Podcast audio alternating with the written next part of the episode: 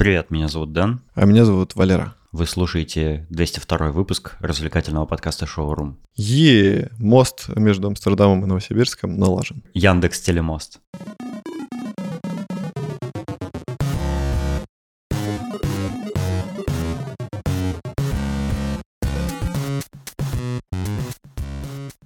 Мне ролик попался в рекомендациях YouTube, и я заинтересовался, потому что иногда, когда мне что-нибудь про винил попадается, я такой, о, типа, Валерон же прикалывается по винилу, я посмотрю, если там вдруг что-то интересное будет, я там ему перескажу и все такое. И вот один из роликов э, про винил мне попался снова, и там э, задали такой вопрос, типа вот э, звук бывает аналоговым, и э, как устроен, например, э, аудиокассеты. На них э, пишутся две дорожки, левый и правый канал, и считываются эти дорожки, и получается у тебя стереозвучание. Угу. Ну, нужно физически две аналоговые дорожки, чтобы разделить, ну, чтобы в разных ушах у тебя звучала музыка, правильно? Логично? Да, да. А как это работает на виниле? Потому что у винила всего одна иголка.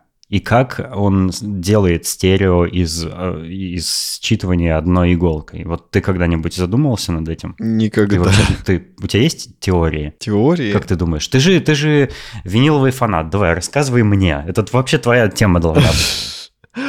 Ну, ты просто меня поставил в щекотливое положение. Но учитывая, что винил это довольно древняя история, еще когда, знаешь, вот эти патефоны, где надо было крутить ручку, и иголка была размером с э, шприц, вот, э, ну, явно там ни о каком стерео не было и речи. Поэтому, угу. и, видимо, до сих пор такая же история. Единственное, что сейчас вот я ну смотрю... Как? У тебя же стерео звук, ты же слушаешь музыку. Да, я сейчас смотрю на свою головку. Капец. Я смотрю на головку проигрывателя с иголкой и вижу, что к ней подходит раз, два... Это называется принц Альберт, насколько я помню. К ней подходит аж четыре проводка. Четыре. И явно здесь есть какой-то сакральный смысл, что, что не один и не два, казалось бы, да? Но там, там не в проводках дело. Я не знаю, для чего эти проводки, там какой-то один из них, я, я не знаю, если честно, дело не в этом. Типа стерео не из-за проводков там появляется. Так, открой тайну. Короче, а, как раньше, ну, как, как вообще это работает? То есть на на виниловой пластинке есть э, канавка, э, в которой вырезаются бугор, бугорки, по которым головка с, с иголкой скользит, и она типа спотыкается об эти бугорки. Внутри головки винилового проигрывателя стоит какой-то электромагнитный элемент, он чувствует вот эту вибрацию и конвертирует ее в электросигнал, который уже превращается в звук он усиляется сильно и превращается в звук. То есть чем сильнее там скачок, тем сильнее э, амплитуда, там всякое такое колебание волн, в общем, он там превращается в звук в итоге. И, ну, разумеется, там первые виниловые пластинки были с монозвуком, потому что, ну, вот, типа одна канавка, и она, ну, просто иголка вибрирует по ней, и создается звук моно. Да, и он идет в такую гигантскую трубу. Типа... Ну, вот, да, кстати, патефоны — это вот классика монозвук, то есть там прям чисто монозвук. Угу. Что интересно, стереозаписи виниловые, они обратно совместимы с, с патефонами, например, ну, с монозвуковыми считывателями. Как это, блин, сказать-то? Ну, ты понял. Да. То есть, если у тебя есть какой-то проигрыватель, который только монозвук делает, то ты можешь туда поставить виниловую пластинку со стереозвуком, и оно все правильно будет звучать, более-менее. Короче, как, как, сдел, как делается стерео? Дело в том, что а, ну, эту проблему решили. Инженеры однажды задумались, как, как создать стереозвучание вот на той же технологии механической. И они сделали так, что иголка на виниловом проигрывателе, она может, она не только вверх и вниз ходит, она может ходить немножко э, типа в бок тоже. И канавку стали гравировать, ну как печатать на пластинке таким образом, что она не только, что иголка у тебя не только подскакивает, но еще и ходит в стороны. И, э, ну, то есть она, она не, не ровно идет, вот как бы бугорки по одной дорожке, они немножко зигзагом как бы из, из, изгибаются. То есть получается, что на монопроигрывателе у тебя все равно она, иголка будет подскакивать, и звук все равно будет. А на стерео проигрывателе из-за механического устройства другого вот считывателя самого, оно еще немножко может, может в бока ходить. И боковое движение иголки, оно создает дифференциал левого и правого канала. То есть не именно отдельные как бы звуковые дорожки там, а там разница записана в левом и правом канале. Звук на оба канала один и тот же идет, но благодаря боковому движению создается дифференциал. И, например, в самой дорожке может быть записано, что у тебя, например, в правом канале, в правом ухе должна звучать, э, э, саксофон должен звучать, допустим, а в левом пианино. На дорожке записано и то, и другое одновременно, но из-за того, что иголка ходит в стороны, ну, считыватель понимает, что вот сейчас нужно усилить в одном канале и заглушить в другом. И получается, что звук расходится по каналам в разные стороны. Но, что интересно, э, в этом есть изъян э, винилового звука, потому что как бы ну, э, физически невозможно полностью изолировать левый канал от правого. Угу. Вообще ну, невозможно даже если очень хорошая запись, очень хорошая пластинка и очень хороший у тебя виниловый проигрыватель, все равно немножко вот этого блидинга будет. То есть у тебя в левом ухе тоже будет немножко слышен саксофон. Угу. И это изъян потому что в цифровом звуке можно полностью изолировать каналы друг от друга. Вот Блин. такая фигня, вот так это работает. Слушай, я вот, кстати, я хотел такую теорию высказать, но потом решил, э, думаю, что, наверное, скорее всего, я не прав. Я, ну, у меня немножко она по-другому в голове сложилась. Я думал, что иголка идет, типа у нее э, стали бороздки, ну, как я думал, что бороздка вот эта центральная, что ее нет, а есть бороздки на стенах левая бороздка и правая. И она, когда скребется, то левая стена — это левый канал, правая стена — это правый. А по центру, типа, ничего нет. Я вот, вот так думаю. Но иголка-то все равно одна. Ну да, но, типа, она же идет как, э, э, как треугольник. Ну, короче, острием вниз, и у нее есть две стороны у этой иголки. И вот правая сторона трется об правую, левая об левую. Я, ну, это я так предполагал. Mm. Поэтому я решил не говорить. Ну, это думал, близко, не... да, близко. К... То есть там да, там есть э, движение по другой оси, грубо говоря. Там немножко все сложнее устроено, чем я описал.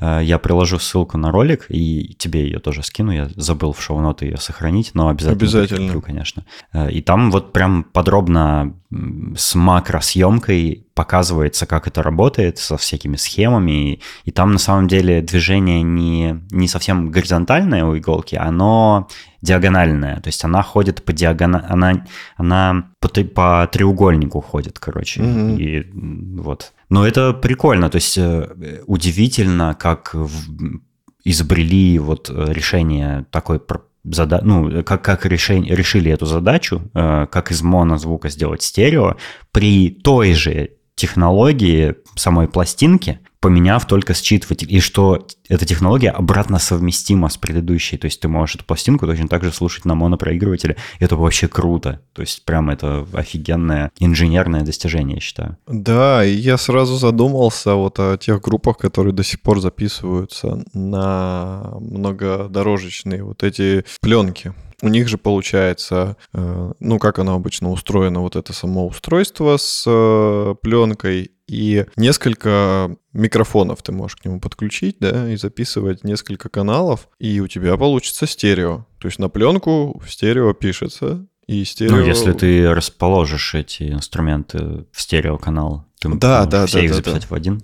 Можно. Но я имею в виду, что здесь такая возможность есть, и получается теоретически, э, ну, наверное, наверное, такое доступно, но, допустим, можно какие-то э, находить э, бутлегерские записи групп, которые исходники, типа, были именно на пленке, и у тебя есть соответствующее оборудование, ты можешь, типа, включать в самом оригинальном оригинале, который только возможен. Типа, именно вот как они были записаны, ты оригинал этот ставишь на свое оборудование и слушаешь прям вот то, как оно есть. Это тоже отдельный вид э, удовольствия, наверное, я считаю. Я всегда, на самом деле, хотел вот какой-то такой магнитофон, знаешь, на который большие бобины такие ставятся. Mm-hmm. И, о, это прям моя мечта. Я периодически их вижу на Авито, их продают. Но тут проблема в том, что они, во-первых, очень дорого стоят, по большей части, если они в хорошем Во-вторых, состоянии. где ты пленку это возьмешь вообще? Да, да, да, это самый главный камень преткновения, потому что я, я не представляю, где эти бобины. Ну, я думаю, так же, как в каких-то специализированных магазинах или что-то такое.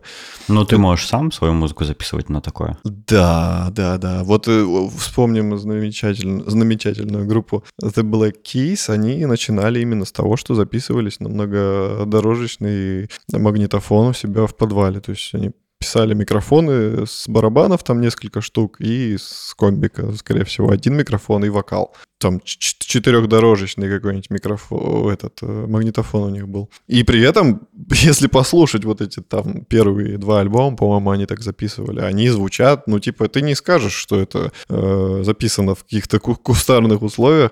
Ну, возможно, их, конечно, потом на студии как-то обработали перед выпуском альбомов, но для такого, для гаражного рока, подвального, в принципе, очень даже сгодится такое оборудование. Ну, сейчас большинство же музыки изначально в цифровом виде делается, то есть угу. во всяких э, аудиопрограммах. И когда ты экспортируешь э, свой трек э, ты его экспортируешь в формат без сжатия, типа WAV или AIF. Это получается самый-самый исходный звук, который только возможен. И, кстати, вот lossless формат, э, он, ну, на то он и lossless называется, что это, это формат без, э, без это формат со сжатием, но без потери в качестве вообще. То есть, получается, флаг звук — это вот прям тот звук, который у тебя на студии получился, когда ты там делал мастеринг песни. Получается, вот это флаг и есть. Ну, в теории должно быть так. Можно, конечно, взять и MP3 эм сконвертировать флаг в обратную сторону, как бы, и, ну, получится то же самое звучание, что и у MP3, эм то есть оно никак не улучшится. Но если у тебя прям true вот флаг, который не с винила э, снят, а именно со студийного WAV-файла, то угу. это самая вообще вышка. Я, насколько понимаю, э, Apple э, музыка делает вот такие флаги, потому что они напрямую вот от, от, музыка, от студии типа Universal Music и всякие вот такие, они берут из, из исходных треков, конвертируют это во FLAC, то есть у тебя самое там самое высокое качество звука из возможного вообще получается. А другие форматы типа MP3 эм там и всякие MP4 эм и прочее, они же э, как раз сжимают за счет того, что ухудшается качество звука, то есть потеря информации идет, битрейт появляет, ну битрейт э, уменьшается, меньше информации в секунду звука поступает, и оно, он менее детализированный становится. Uh-huh. Ну так что я прям, не знаю, я всегда любил цифровой, цифровую музыку. Мне кажется, цифровая музыка при должном старании может быть максимально качественной и все такое. То есть это когда там, знаешь, говорят, ой, я не слушаю там mp3 эм файлы эти, и ваши эти всякие стриминги, я вот слушаю только виниловые пластинки, потому что это непревзойденное качество звука. Ну, как мы теперь знаем, виниловые пластинки несовершенная, э, аудио носитель несовершенный, потому что там ну, нет э, тех возможностей, которые есть в цифровом звуке, например, разделение стереодорожки. А во-вторых, все-таки в виниле есть некоторая потеря качества звука после того, как студийный трек печатают на виниловые пластинки. То есть э, сама э, точность печати на виниловом диске, она может нести в себе потери в качестве звука. Поэтому флаг, снятый с винила, это не тот же флаг, который сделан из WAV-файла студийного. Блин, как интересно. У меня теперь жгучее желание после записи послушать пластинок.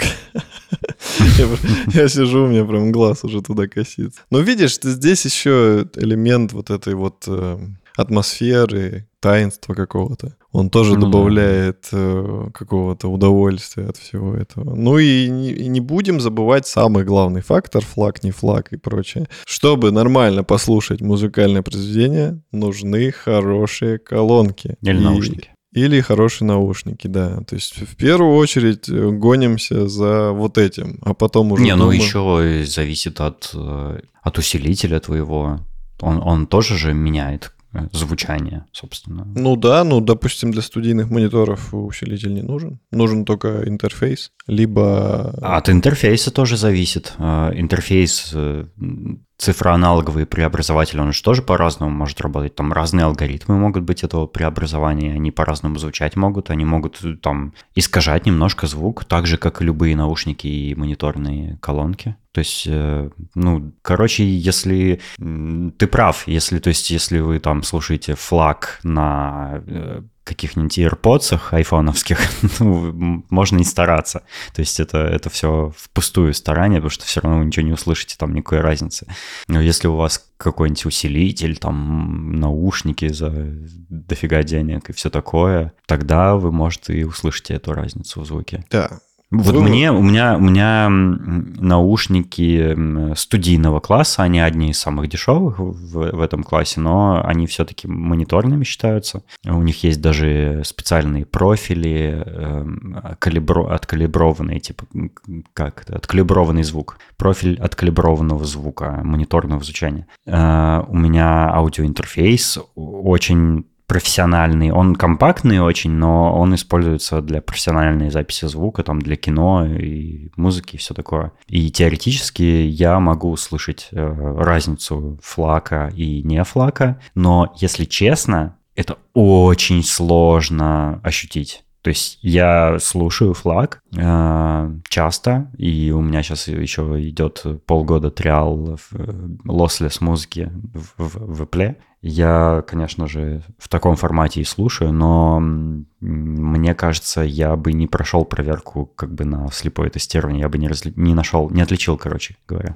Слушай, а вот это интересно было бы провести такое испытание, типа меня и тебя посадить и включать типа разные треки лослоса и просто mp3. Эм как делают, ты, знаешь, тесты гитар часто показывают, типа сейчас э, мы выключим экран, вы послушайте вот эту гитару и вот эту и скажете типа где Гибсон, а mm-hmm. где Епифон, или, или например. дегустация вин э, слепая. Да-да-да. Когда вино это... за 3 евро сравнивают с вином за 300 евро и типа никто не понимает разницы. Э, это, это прикольная штука, я бы с тобой с удовольствием в такую игру сыграл, потому что, ну, я, ну, я, я считаю, что я слышу разницу. Я тебе много раз уже говорил, там, как я, типа, на флаке услышал, там, как солист э, подышал в микрофон.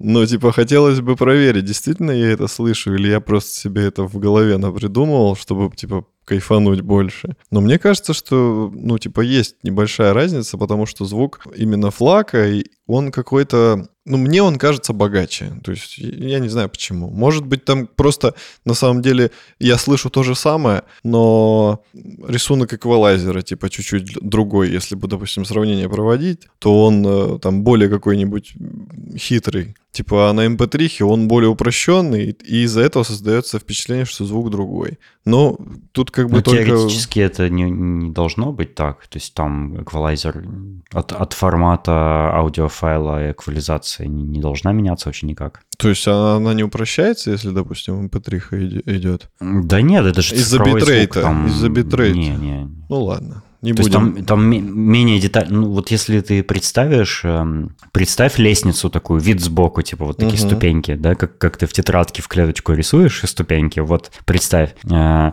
допустим, ну, возьмем, э, возьмем квадрат с четырьмя, четыре клетки, короче, да. Вот угу. ты нарисуешь лесенку, вот эти четыре ступеньки, э, это будет, допустим, MP3 эм там в максимальном качестве. А флаг в максимальном качестве это если ты этих ступенек нарисуешь больше, чем клеточек, то есть они более мелкие будут. Более высокая детализация, больше пиков э, может вместиться вот в секунду времени, то есть битрейт выше, больше частота ну, э, поступаемой информации э, звуковой, Понимаешь, да, как это работает? Mm-hmm. То есть у тебя звук более детальный. Чем, чем ниже ты, чем сильнее ты понижаешь качество аудиофайла, тем вот эти ступеньки становятся просто крупнее на протяжении времени. То есть там, вдвое понижаешь качество, вдвое крупнее ступеньки становятся вот эти. Понял. И эквалайзер, по-моему, здесь никак вообще не задействован. То есть он, ну как, то есть как, как звук записан, с какой эквализацией он изначально записан, с такой он будет и в любом формате звуковом. Ну, да.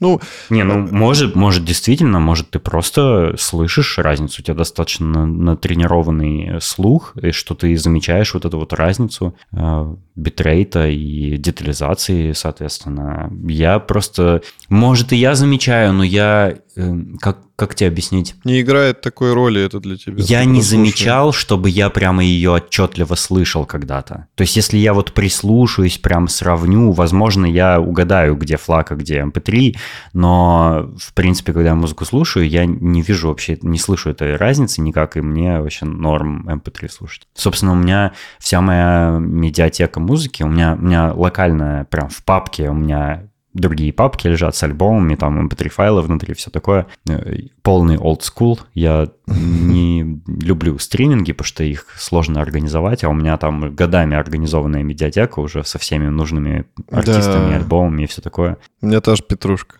с обложками. Так вот, э, ну, у меня все там, конечно, в MP3, эм в максимальном качестве 320 килобит э, там в секунду, или как это называется.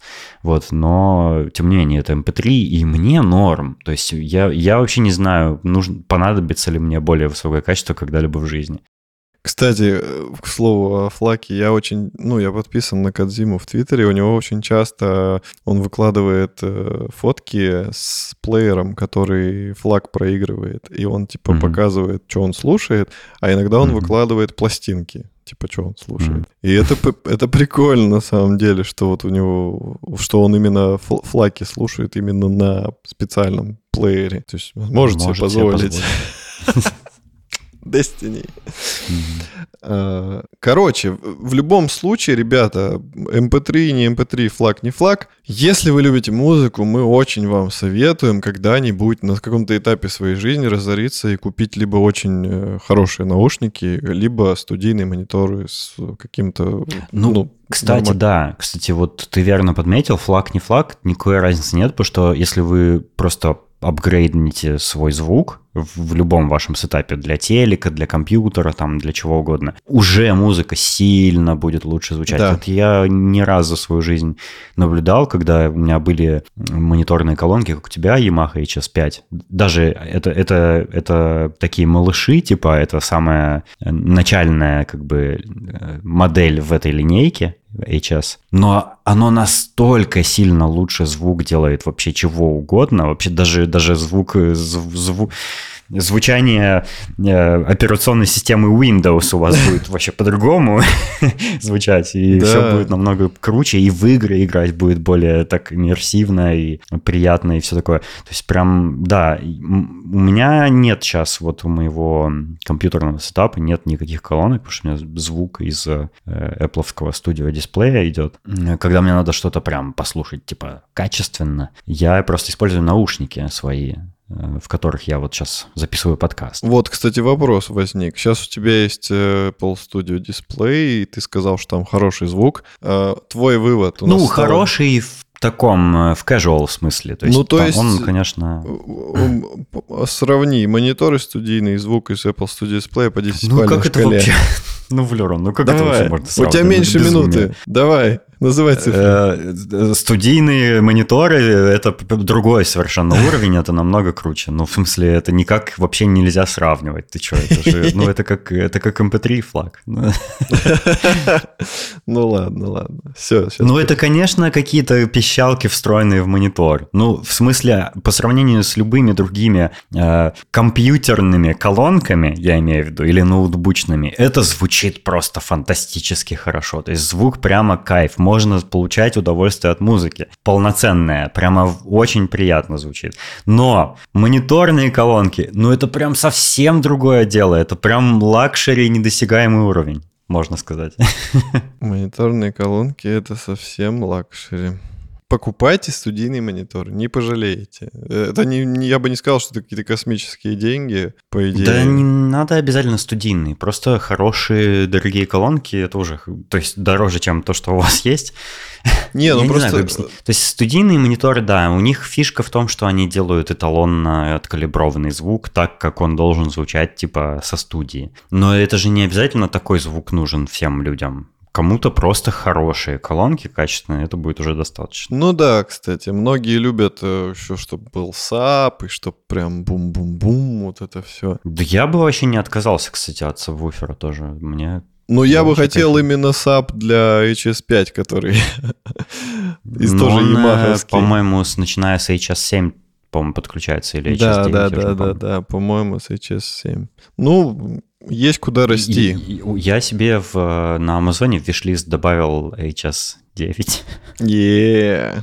И, кстати, кстати, сейчас я тебе скажу, знаешь, сколько они стоят? Я, под- я, я почему-то думал, что, типа, вот эта самая жирная модель для Yamaha этих, ну, она там будет очень много стоить. А это стоит всего, сейчас тебе скажу. Ой, HS8, кстати, не HS9, а HS8 они называются. М. 650 евро. Одна колонка или две? Обе. О, они То прям... есть комплект. А по отдельности там не продают? Продают, но это дороже, чем две. Прикольно. 650 евро. Ну, это много, но это, ну, это позволительно. То есть я могу себе купить HS8. Я сейчас посмотрю, сколько стоит HS8. Ну, ты добавляй сразу к ним саб, который стоит 20 тысяч, 20 с лишним тысяч он стоил в Новосибе. Подожди, Так, а бывает HS9? Я что-то забыл. Нет. А, HS9 вообще не бывает. 5 есть, 7 и 8. Вот так. Где? А как этот саб вообще называется? Он называется как-то... А, нашел, нашел. HS8S он называется. Он... Нифига себе! 530 евро! Просто саб. То есть Да. две колонки 650, еще 530 Да, саб. он, он Ну, дорогой. Слушай, у Мне нас... кажется, если у тебя есть э, HS, э, любые HS, то саб, в общем-то, не так уж и нужен уже. Они достаточно хорошо бас передают сами по себе. Согласен. Не, я имею в виду, это вот для людей, которые, знаешь, там по электронной музыке прикалываются, любят, чтобы прям бум-бум-бум.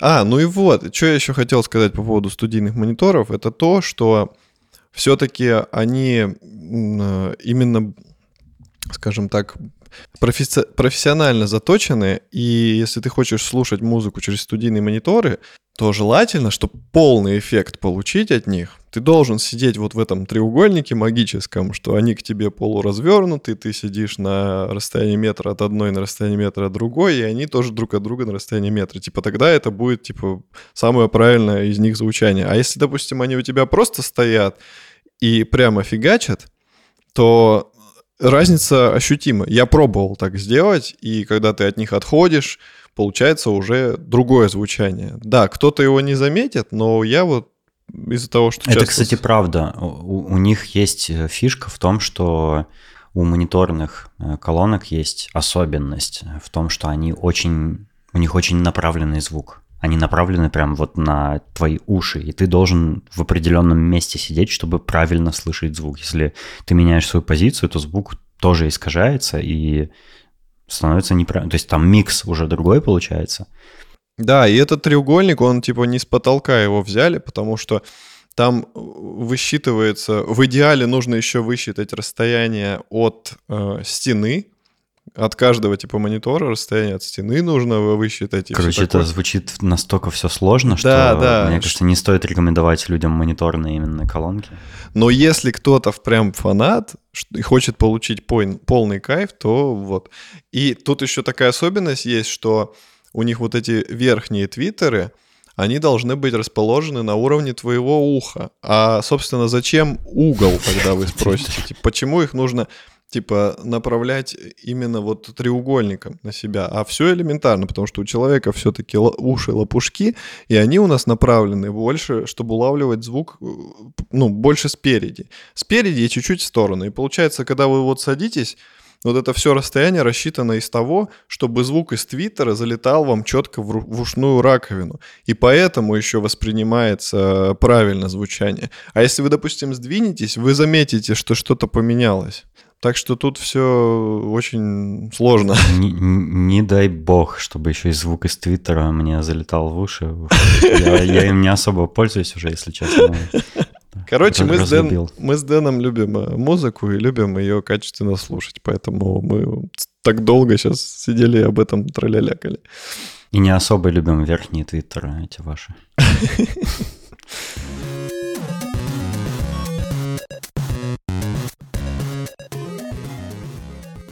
почему-то мне кажется, что я про это не рассказывал, либо рассказывал очень вскользь. Одна из страниц моей жизни, она, с одной стороны, была прикольная, с другой стороны, это была не самая белая полоса в моей жизни. И я, я по-моему, не в Твиттере... В Твиттере, Дурацкий Твиттер. Заполонил. Я, по-моему, в, в шоуруме про это не рассказывал, либо упоминал вскользь. Я ты мне, мне про это рассказывал столько раз, что у меня такое ощущение, что уже и в шоуруме ты про это тоже рассказывал. Да, но я бы, мне кажется, я бы запомнил. Ну, по-моему, не рассказывал. Ладно, если что, проматывайте. если все Рассказывал, не рассказывал, давай, вперед.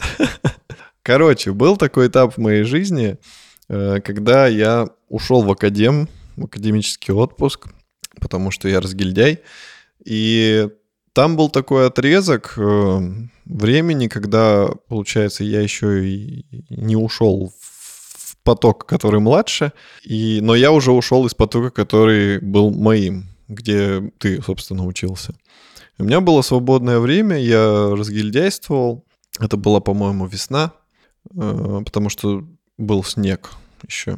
У нас э, наш с тобой однокурсник э, решил, он очень задурялся по теме сноубординга, ему был интересен там скейтбординг и вот это все, и он заморочился и решил открыть свой скейт-шоп, типа магазин, где будут продаваться шмотки, Есть доски. у человека предпринимательская жилка, да? Вот да. никто из нас не открыл свой скейт-шоп, а он открыл. Ну, наверное, откуда у него деньги на такие предприятия?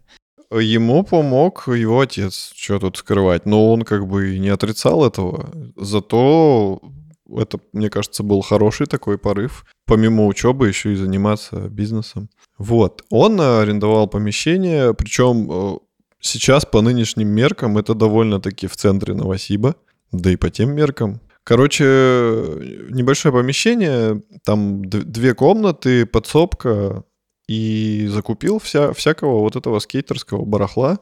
Куча всяких разных тапок, кофты, доски, сноуборды, все. И я туда пришел, такой, вау, магазин, магазин, который открыл мой друг, нифига себе. Мне так понравилось.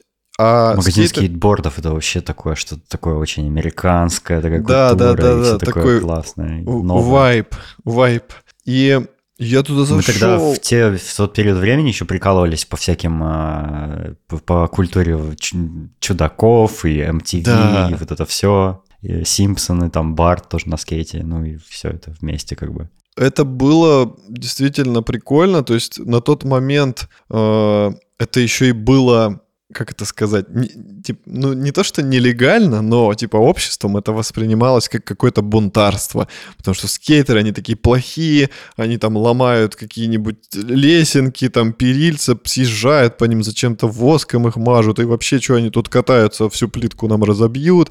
То есть со всех сторон были осуждения, часто гоняли менты, со, менты гоняли со всяких спотов, и вот Спот. там да, споты. Места, где катаются, назывались споты. И э, всякие гопники постоянно докапывались до них, э, всякие футбольные фанаты постоянно до скейтеров докапывались. То есть это была такая реально рискованная э, секта людей. Потом это, э, потом граффити все рисовали там обычно, то все вместе вот это все вращались, BMXеры.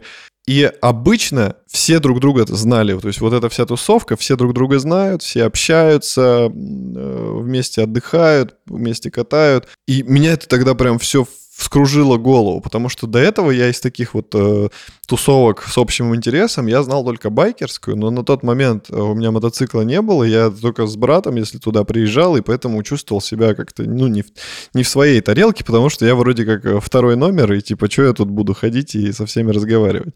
А здесь, э, даже если ты не катал, но, допустим, знал кого-то из этой тусовки, то, в принципе, ты уже как бы мог туда влиться и начать э, чисто из-за того, что ты интересуешься, начать из-за этого со всеми общаться, и тебя узнавали, и было прикольно. Ну, конечно же, я потом и катать начал, что для меня обернулось э, плохим, конечно, но Короче, я вот влился во всю эту фигню. И какое-то время я туда ходил просто зависать, потому что туда на работу взяли нашего с тобой друга физика. Он работал там продавцом. Я туда приходил, мы что-нибудь сидели, смотрели видосы. Какое-то кумовство получается. Да, да, да. Смотрели видосы скейтерские, угорали, там э, ради прикола, когда клиентов не было, мерили шмотки всякие, ходили, там, типа, ну, они на тот момент, я сейчас вспоминаю цены, мама дорогая, конечно, можно было купить какие-нибудь офигенные тапки, типа Венсы, за, не знаю, за 2000 рублей, там, за 3000 рублей. Сейчас таких цен нигде нет, сейчас Венсы стоят там под десятку, а то и больше, а тогда типа 2000 рублей, и все, ты мог купить самые крутые Венсы. Ну, Собственно, тогда это тоже было дорого. Дорого, но все равно не космос. То есть, ну, 2000 рублей по факту. Ну, это типа Не, два ну, раза... это какие-то конкретные, да, но там были очень дорогие предметы одежды. А, слушай... Относительно того, что ты в обычных магазинах мог найти. И да, и нет. Я сейчас, например, проведу линию к бренду Supra, который считался типа топовым. Вот Supra были очень дорогие. Супра были очень дорогие, и сейчас я тебе скажу, за сколько я купил э, Супру Скайтопы. Я их купил за 3400. Тогда я думал...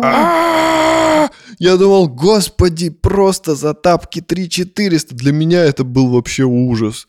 А сейчас за 3400 это, ты это, даже ничего... Это цена в рублях, не в евро. Да, это цена в рублях, представляете? Я купил тапки за 3400, для меня это был шок. А сейчас я вспоминаю... сколько это? А сейчас я вспоминаю и такой, надо было брать 10 пар. На вырос. Да, они офигенные. Причем такая история, что я эти скайтопы дважды покупал. Из-за того, что в день, когда я их купил, я померил, мой размер, все классно. Я такой довольный, сразу же их одел, пошел тусоваться, потом вечером гулял там со скейтерами, мы сидели, пили пиво. И потом что-то гуляния затянулись, и так получилось, что я долго ходил, и я понял, что они мне труд. Очень жестко. Я пришел домой, у меня просто кровь сзади ноги, где пятка. Я такой, елки-палки, что делать? Я там и попробовал их по-другому прошнуровать, и все на свете. Но нет, оказалось все-таки, что они мне слишком по ноге, то есть никакого запасика даже нету. Я расстроился, и тут мне пришла гениальная идея. Я думаю, ну ладно, я куплю себе на размер побольше. И, ну типа, а денег-то уже нету. И тогда мы с физиком сидели, я говорю, физик, хочешь супру? Он такой, да ладно. Я говорю, ну давай, типа, я тебе скидку сделаю. Типа, они новые, я их вчера купил, но ты их купишь дешевле. Там, ну, я не помню, сколько я ему сделал скидку. Он такой сидит, задумался. Я думаю, давай, соглашайся. Ну, блин, типа, это все равно дешевле, чем в магазине. И он согласился. Он купил у меня супру, там я ему скинул какие-то, э, ну, какую-то небольшую цифру, но все равно дешевле вышло. И я добавил из того, что у меня было, пошел и купил точно такую же Супру, только на два размера больше. Потому что на размер больше не было. И у меня, типа, они были норм по ноге, но запас был такой великоват. Но если шнурки затянуть, то было нормально, короче. Вот. Это, к слову, от стоимости, от, о стоимости товаров на тот момент. Э, допустим, сноуборды какой-нибудь фирмы Burton, которая считается очень классной, они стоили там 17 тысяч, допустим, сама доска. Сейчас таких цен в помине нет. Вообще нет. Сейчас, не знаю, не, ну, доску... если сравнивать с нынешними ценами, то, конечно, все тогда казалось очень... Не казалось, а все было очень дешевым, но тогда и у нас денег таких не было свободных, как у студентов, чтобы позволить себе все это. Э, да, да, я, конечно, этот, этот факт имеет место быть. Это причем я сравниваю даже э, ценник, э, если учитывать там до ковида, например, то даже так, даже так, если рассчитывать, разница колоссальная, конечно, была. Ну, потому что все-таки доллар там с евро подскочили и все такое. Ну да ладно. Короче, было классно. Мы там зависали постоянно. И в какой-то момент я подумал, типа, а что я, вот я сейчас не учусь, и особо мне делать нечего. Может, э, попроситься к Максу на работу в этот магаз? Типа, я и так тут тусуюсь каждый день, а так я еще буду за это деньги получать. Я говорю, Макс, типа, слушай, может, ты возьмешь... А там как раз парень ушел, который с физиком работал. Я говорю, может, ты меня возьмешь? Он такой, ну, типа, подумал, подумал, говорит, ну, давай. И все, я устроился. У нас были две смены, Типа, когда я с физиком и когда я с Вовой. Там еще был Вова Холомейда, у него фамилия. вот. И все, я начал там работать, я стал еще больше своим в этой тусовке. И это такие интересные времена были, потому что тогда скейтеров было много, я почти всех знал, и они постоянно где-нибудь дошивались, там в центре или еще где-нибудь. И, допустим, мой путь до работы или еще куда-нибудь там я ходил, я выходил, я в метро встречал кого-нибудь, типа здорово-здорово, выходил, там еще кого-нибудь встречал, здорово-здорово, я постоянно со всеми здоровался, все видели меня такие, эй, я чувствовал, ну, типа, забавно звучит, но я как будто какой-то знаменитостью себя ощущал, потому что, типа, все меня знали. Типа, о, этот чувак работает в скейт-шопе. Это было прикольно. Вот. И я работал там, когда клиентов не было, мы катали перед, э, там была площадка перед э, самим магазином. Э, Макс туда притащил рампу, перила какие-то. Конечно же, жители этого дома начали сразу дико возбухать, типа вот, у вас там доска отлетит мне в машину и все такое, бу-бу-бу. Постоянно какая-то ругань.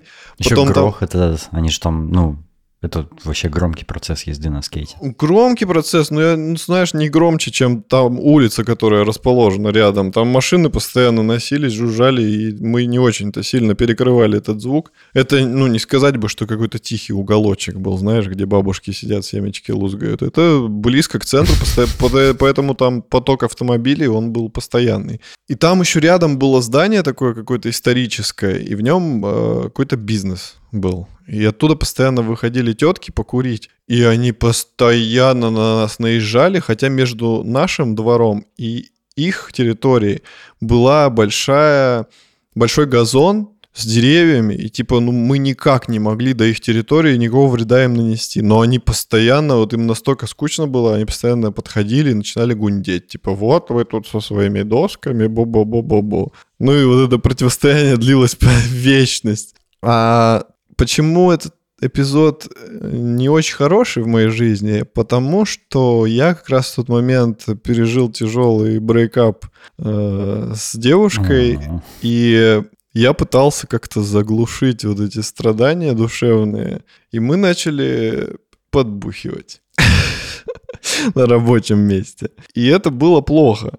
Потому что, ну, это не профессионально, во-первых. Ну, мы, не, мы типа не напивались в хлам, но мы там могли пивка попить или какой-нибудь абсентер в течение дня. Но вечером, типа, к, закрытию начинался, блин, шабаш. Приходило много скейтеров, э, мы закрывали магазин, начинали там возле него зависать, или в соседнем дворе, там в соседнем дворе был, была подземная парковка, но у нее был такой выход над э, поверхностью земли, и он как, как крыша получался. И мы вот там садились, там как лавочка получалась. Мы там толпой целой сидели. Тогда еще менты не особо гоняли за алкоголь на, в общественных местах. То есть такое было, но типа маленькая вероятность, что тебя начнут изыскивать прям где вот там кто-то сидит и пьет. И Короче, были вот эти тусовки, мы выпивали, там курили сигареты, смеялись, катались, общались было прикольно. Но в какой-то момент, типа, это стало настолько постоянным, типа, что я просто вот, я каждый день пил. И, и, и это, это плохо, потому что я начал чувствовать зависимость, типа, мне было скучно, если я не выпивал в эти дни.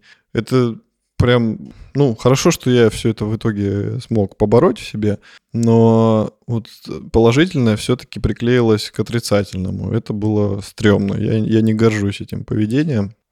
Вот такая вот история.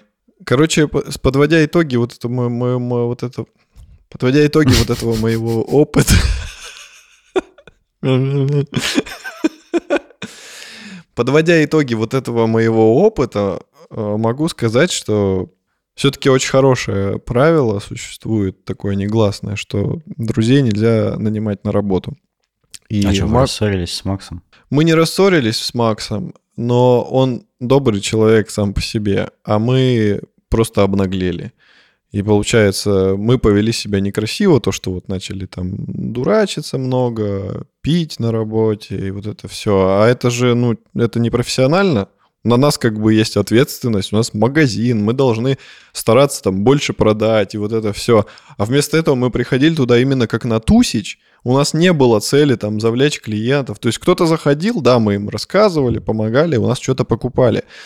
Но именно стараться там, чтобы побольше продать, чтобы Макс, ну, типа, он нами гордился, чтобы там, не знаю, зарплату нам повышал или что-то такое, этого ну, не вы же было. подростки, ну какое? Да. вас не может быть никаких и целей, там, метрик и все такое. Ну да, хочется списать все на вот это, но я просто сам по натуре своей не такой человек. Я просто попал туда именно в такой момент своей жизни, когда мне было фигово. И не особо было вообще... Ну, короче, мне на все было наплевать. И поэтому я и вел себя как, как козел, можно сказать. И это нехорошо. То есть по отношению к Максу он проявил доброту, он взял меня на работу, он мог мне сказать «нет, не возьму». Он мог нанять э, типа туда нормальных чуваков, которые бы его боялись, хорошо работали, но нет, он нанял друзей, чтобы мы могли бабок заработать и вместе там весело проводить время. Поэтому... Плохая стратегия. Ну, это его вина все. Это не ваша вина, это его вина. Он как руководитель тупо поступил, просто на- наняв э, друзей, а не профессионалов. Ну, тоже надо учитывать, что он нашего же И где, возраста. сейчас, и где сейчас этот скейт-шоп, кстати говоря? Он э, в какой-то момент э, закрылся, да. Но, по-моему, где-то то ли год, то ли два он проработал. Но, видимо, он себя не окупил, и потом и Макс что-то вроде как э, потерял к нему интерес и закрыл его. Сейчас, кстати, Макс живет в Питере и в какой-то IT-сфере работает. Я вообще, я сам не ожидал. А что там в Питере? Вконтакте в Питере, насколько я знаю. Ну, я не думаю, что он в какой-то, в такой прям работает организации. Может, какой-нибудь стартап у него или что-нибудь небольшое свое. Ну да, ладно. Какие выводы? Да никаких выводов. Мы живем, мы совершаем ошибки, и есть у меня такая страница жизни, где я... где есть хорошие воспоминания, где есть плохие воспоминания. Но в любом случае я... Ну, это прикольно, потому что Но мне... выводы такие, что люди, покупайте себе мониторные колонки хорошие.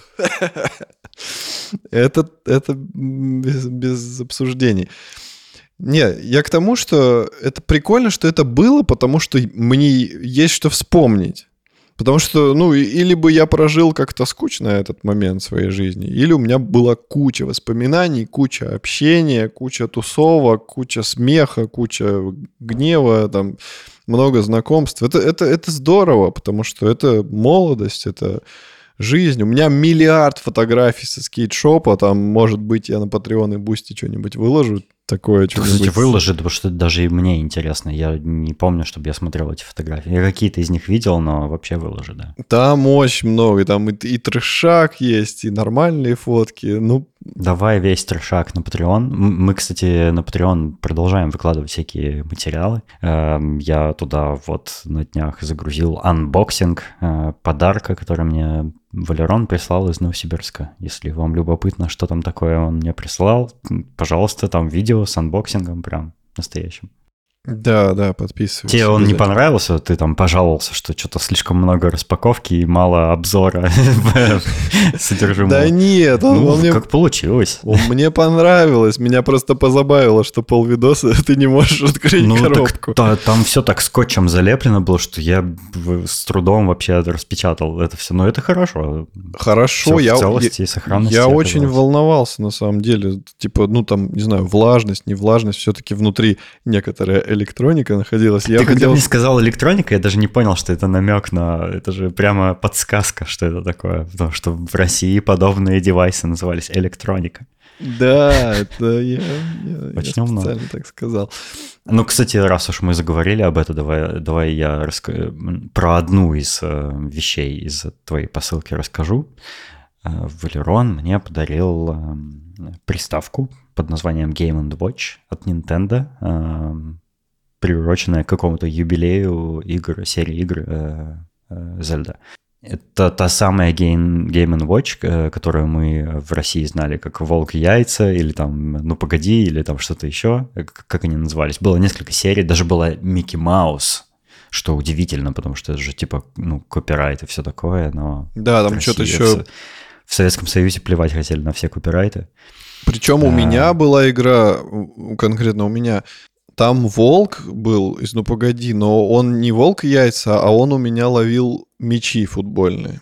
Типа он как будто бы вратарь был. Ну да, да, да, я помню такую версию. Там было много, много версий, но по сути это все по большей части это были рискины одной и той же игры э, с, с разными персонажами, но были и разные игры, были какие-то гоночки даже там, типа того. Uh-huh, uh-huh. Эм, вот, собственно, Валерон мне подарил вот такую штучку. Они, я не помню, пару-тройку лет назад Nintendo выпустила как бы такой tribute э, самой себе для коллекционеров в основном, конечно. Да, но только в отличие этой... от русской версии, это, это полноценная игровая приставка. Там нормальные игры, типа нинтендовские, с графонием, цветные. Там ну, все... с графонием это, конечно, там... Не, я имею в виду, что... Рейтрейсингом и не пахло. Нет, что в русской версии там просто чернила заливают те ячейки, да, так, которые... а нинтендовские оригинальные точно такие же были. Там просто был э, такой жидкокристаллический дисплей, вот как на часах мы привыкли видеть, да, на, на обычных электронных часах. Там такое же было. Не, там я не имею в виду, что графики, у, у тебя-то не так. Ну да, это, это же игра. современная версия, она там даже с USB-C и все дела, там все такое. Удивительно, как в ней Bluetooth нет. Кстати, а, их взламывают, насколько я знаю, и туда типа можно будет, в принципе, загрузить э, любые игрушки от Nintendo, которые идут вот на, не знаю, на какой-нибудь Game Boy Advance. Ну, я могу ошибаться, но загружать туда игры точно можно, потому что я видел э, э, прошитые версии этой приставки. Ну, я поресерчу, да, я поресерчу это. Ну, в общем, у меня издание The Legend of Zelda, потому что они выпускали еще такую же с Марио, и в ней, в ней прям цветной жидкокристаллический дисплей с подсветкой, все дела, то есть там прямо, эм, там запускается, ну, я вот поиграл уже в самую первую Зельду, The Legend of Zelda, которая выходила на NES, и еще там, еще какие-то части, я сейчас э, боюсь соврать, я не помню уже, но там 4, по-моему, игры встроенные, и а, вообще она может функционировать как часы, например, и можно на, на подставку поставить, и она будет показывать время и тикать э, каждую секунду. Вот, э, а, если ее сравнивать, вот я, конечно, Game Watch оригинальный нинтендовский никогда не видел, не держал в руках. Не, я, я на самом деле видел его здесь, в Амстердаме, в одном из ретро-игровых магазинов, но на полке за стеклом, я его не трогал. Но я помню ощущение от э, советской версии, от электроники, собственно. И а, у нее, насколько я помню, у него был очень прочный пластиковый корпус сзади, угу. а спереди металлическая поверхность была. И она была такая прямо очень крепкая, такая, ну, прям крепкая, по-советски крепкая в хорошем смысле. Угу. Не как Советский Союз, который развалился, а более крепкая. А, и у нее была сзади такая отгибающаяся еще ножка, на которую можно было приставку ставить. Вот, кстати, интересный факт, но на моей не было отгибающейся ножки, вот русской. На некоторых моделях она была, а на некоторых нет. Я помню в детстве у двоюродного брата я видел вот такую электронику с, именно с ножкой, с оригинальной. Mm. А еще кнопки там, э, я не знаю, как на твоей э, Nintendo, но вот на старых вот этих русских кнопки были пластиковые, насколько мне помнится. Они тут пластиковые, да. Они все, они всегда а, были пластиковые. Я думал резиновые. Э, некоторые вот старт, старт, пауза, вот, вот эти э, типа сервисные кнопки, они резиновые, да. А основные АБ, они пластиковые. Вот так. Ну и э, я помню ощущение от советской электроники, и если сравнить вот эту версию с советской электроникой, электроника сделана лучше, качественнее. Потому что вот это, ну, она более такая пластиковая и легкая. Она очень легкая. Это удивительно после того, как ты вот держишь в руках iPhone какой-нибудь современный, весь в стекле и металле, он ну, тяжелый смартфон. Берешь в руки эту приставку, а она пластиковая, и она, ну, в ней внутри мало чего вообще есть. Э, то есть она пустая как будто внутри. И она очень легкая. И ты такой, О, что? Легкая, типа. тонкая. И прикольно, что ты можешь, типа, ее чуть ли не в карман рубашки спереди положить и пойти. Да, да. И она не будет оттягивать этот карман. Да, да, да. То есть ну, короче, именно как приставка где-то поиграть. Его...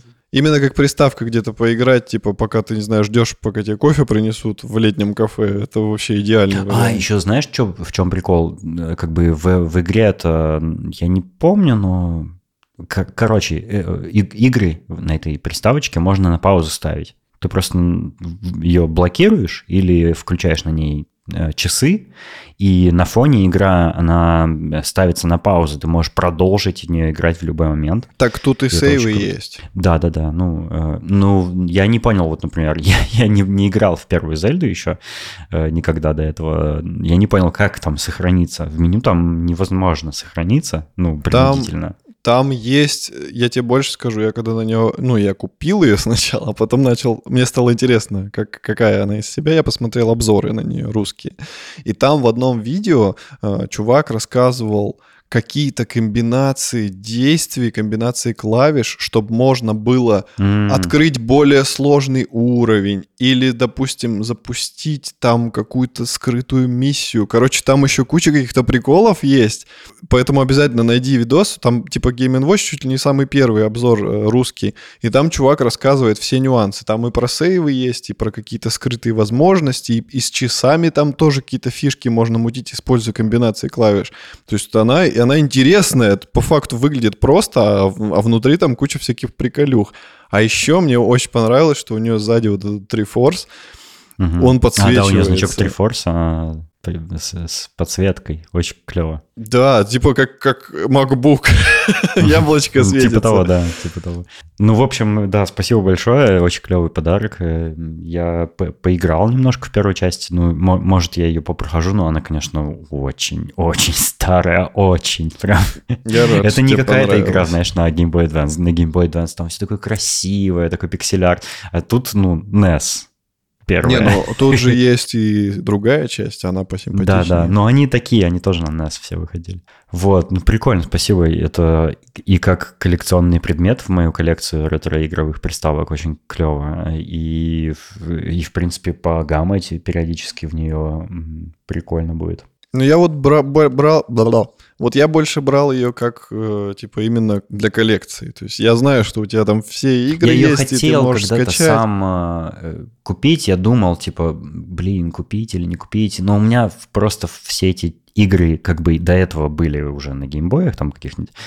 И я подумал, ну, типа, я что-то зашопился. А, а ты мне вот взял и подарил ее. И это очень круто. Ну, Но в, э, по ссылке, которую мне прислал Валерон, э, было намного больше всего, и полный обзор всего, что там было, вы можете увидеть на Boosty и на Патреоне в видеоролике. Вот еще там мы выкладываем э, pre-show, поэтому э, если хотите нас поддержать, подпишитесь на наш Patreon и Boosty.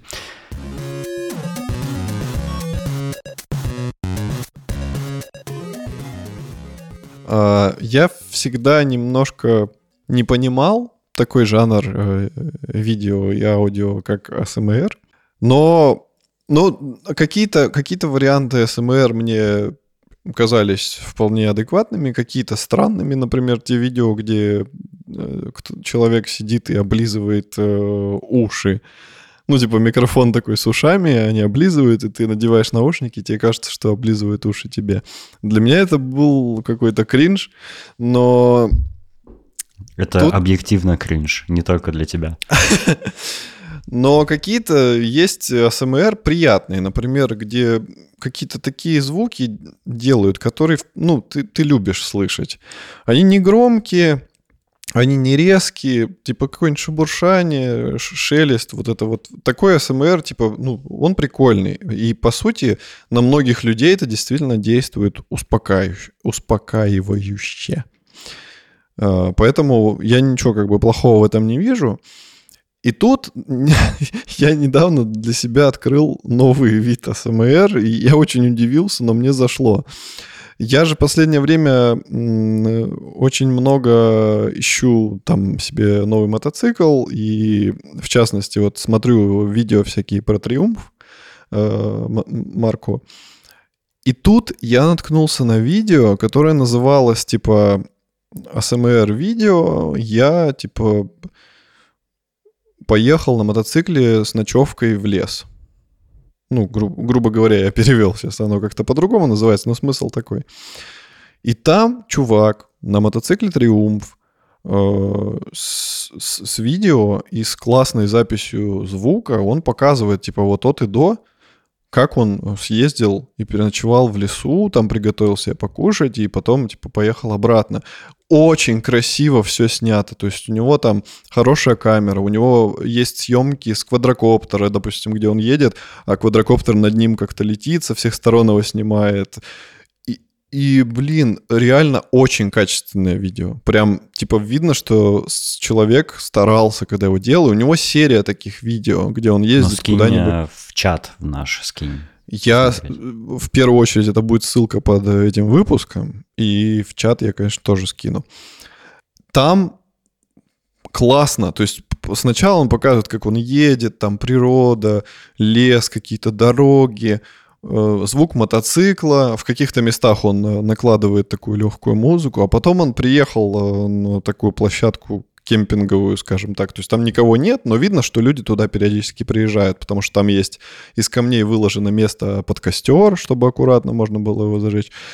И вот, да, и вот он приехал, и у него на мотике куча-куча сумок навешана. А из-за того, что это какая-то цивилизованная страна, я не помню, из какой, из, из какой страны этот э, парень, но у него видно, что типа есть доступ э, ко всем товарам нужным. У него куча э, сумочек на мотоцикле, там на баке, по бокам кофры висят, на заднем багажнике. И вот он приехал, и начинает это все распаковывать. Он берет одну сумку. И это все, типа, очень классно записанный звук. То есть он расщелкивает всякие защелочки, там, расстегивает молнии, начинает доставать. Из одной сумки он раз начинает доставать. Из одной сумки он достал... Э, Хуй.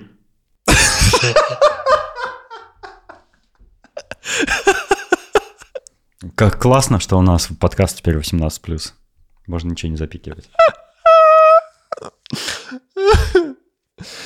Из одной, из одной сумки он достал э, стул, который, по сути, прикинь, да, стул.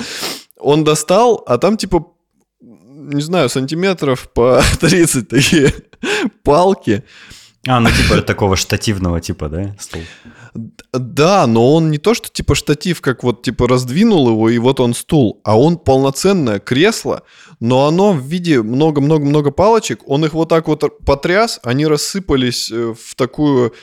Они между собой связаны, но он их типа вот так вот расправил, э, скрутил какие-то концы с другими, они на резьбе, и у него получился каркас. Он на него просто натянул э, ткань, на ткани тут на липучке приклеил подушечку под изголовье, и получилось классное кресло. Прям видно, что оно такое добротное.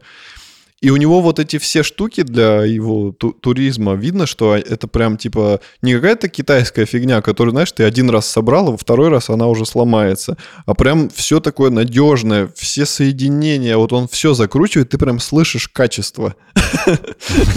Прям, прям на слух слышишь, что там все идеально подогнано, никаких зазоров, где вот все соединяется. Прям, я теперь вообще заинтригован и хочу посмотреть, что там такое. Я тебе скину прям после выпуска. Потом он э, разложил там столик, сделал. Потом он сделал палатку, и самый прикол, у него палатка именно для мотоциклистов. Знаешь почему?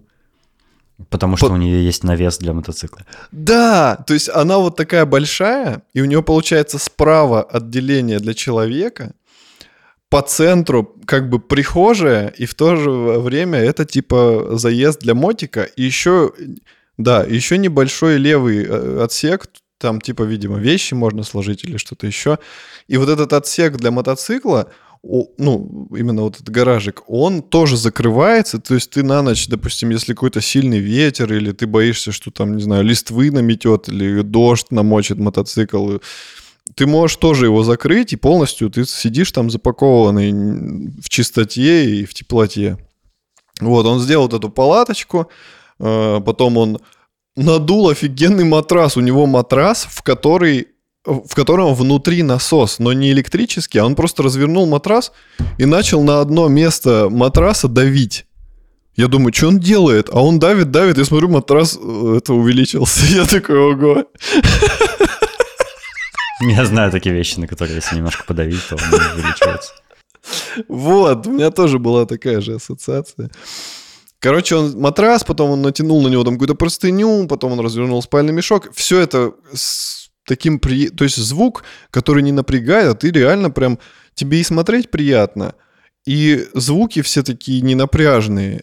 Плюс вокруг природа, птицы поют, шумят э, деревья на ветру, хрустят у него под ногами веточки сухие, листва там шебуршит под ногами.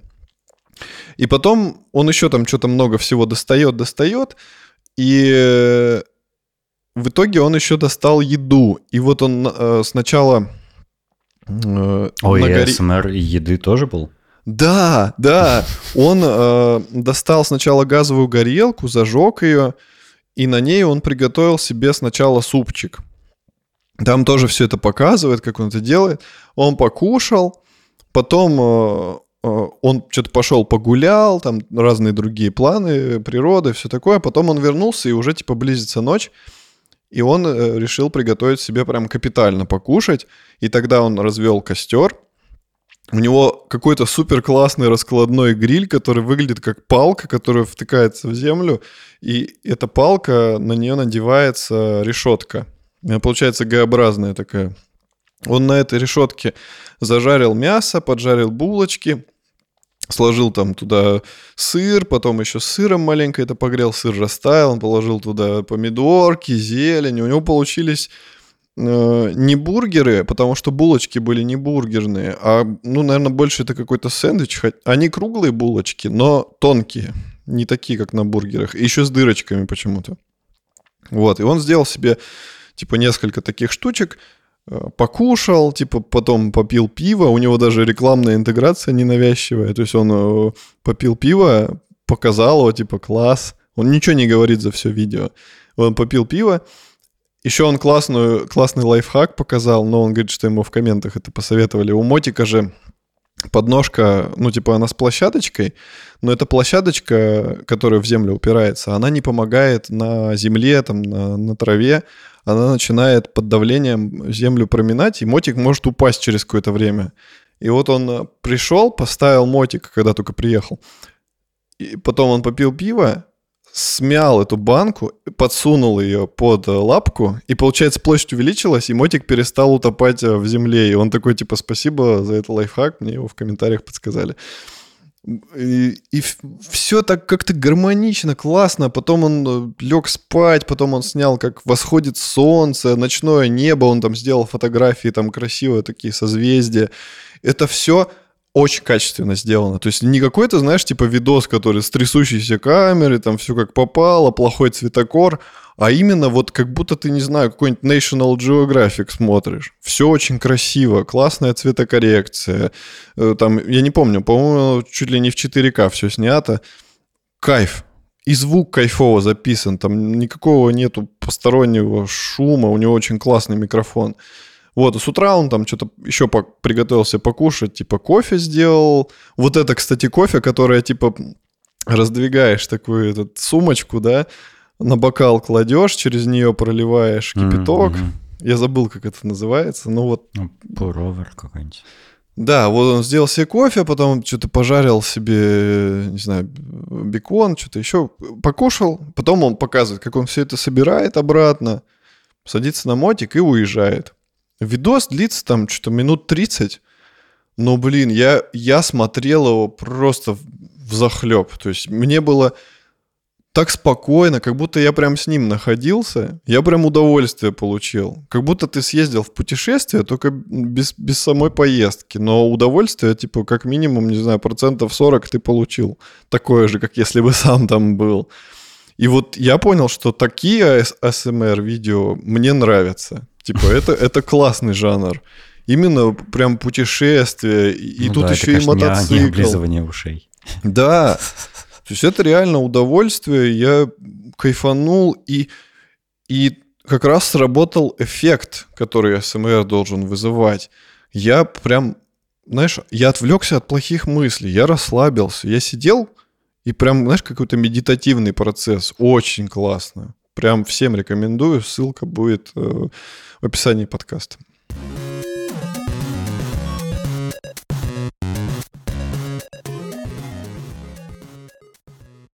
Я на самом деле тоже иногда смотрю ASMR-видео, но там в основном замеряют громкость кулеров компьютерных. Я такие тоже знаю. Или, знаешь, ASMR-видео с э, какими-нибудь клавиатурными свечами, как они звучат. Вот Или тоже в каком-то смысле ASMR-видео, правда? Да, еще есть ASMR-видео, где собирают комп. Я такое недавно смотрел. Именно, вот, да, такие я иногда смотрю. Но они, конечно, не такие атмосферные, более скучные. Я тут, э, в общем, посмотрел на тебя с твоим апгрейдом, про который мы рассказали в предыдущем выпуске, про который ты поделился. И нет, я пока себе не купил тоже RTX 4080, а, но я э, готовлюсь к этому. В общем, я решил, что да, э, пора и мой компьютер проапгрейдить, э, потому что, ну, сколько можно уже с GTX 1080 жить? То есть она все еще кряхтит и работает, но, конечно, я уже во многие современные игры не могу играть э, на ультра настройках там с приемлемым FPS. И я решил, что ну почему бы и нет. В общем, можно себя побаловать немножко, как, как ты и сделал, э, и подготовиться ко всяким грядущим релизам. Э, я не помню, в этом году, в осени, по-моему, или, или в следующем, забыл, если честно. По-моему, осенью этого года уже Starfield выйдет, а еще там грядет э, Death Stranding 2, и он тоже наверняка будет более требовательный. Я подумал, надо подготовить свой компьютер к этим релизам. И никто не отменял Киберпанк, который уже очень а, да, требователен. Да, да. И скоро ну, выходит э, да, дополнение. Да, DLC будет для Киберпанка, и вообще он обновился с этим path tracing ом, который и любопытно было бы посмотреть. Но я, у меня вообще ray tracing а никакого нет, поэтому не могу. А, но у меня загвоздка как бы еще... Ты, ты рассказывал особенности э, и сложности своего апгрейда в предыдущем выпуске, почему там все не так просто оказалось. Не просто купил видеокарту, воткнул ее, mm-hmm. там еще загвоздка оказалась с ее габаритами, с проводами, которыми она подключается к материнке и все такое. Э, у меня тоже есть загвоздки. Дело в том, что у меня компьютер гораздо меньшего объема, чем твой. А, корпус моего компьютера называется GOST S1. ГОСТ не как э, государственный стандарт качества, а как призрак э, по-английски, да. Э, он, э, я не помню точно, около 8 литров объемом, то есть очень маленький, прям очень маленький.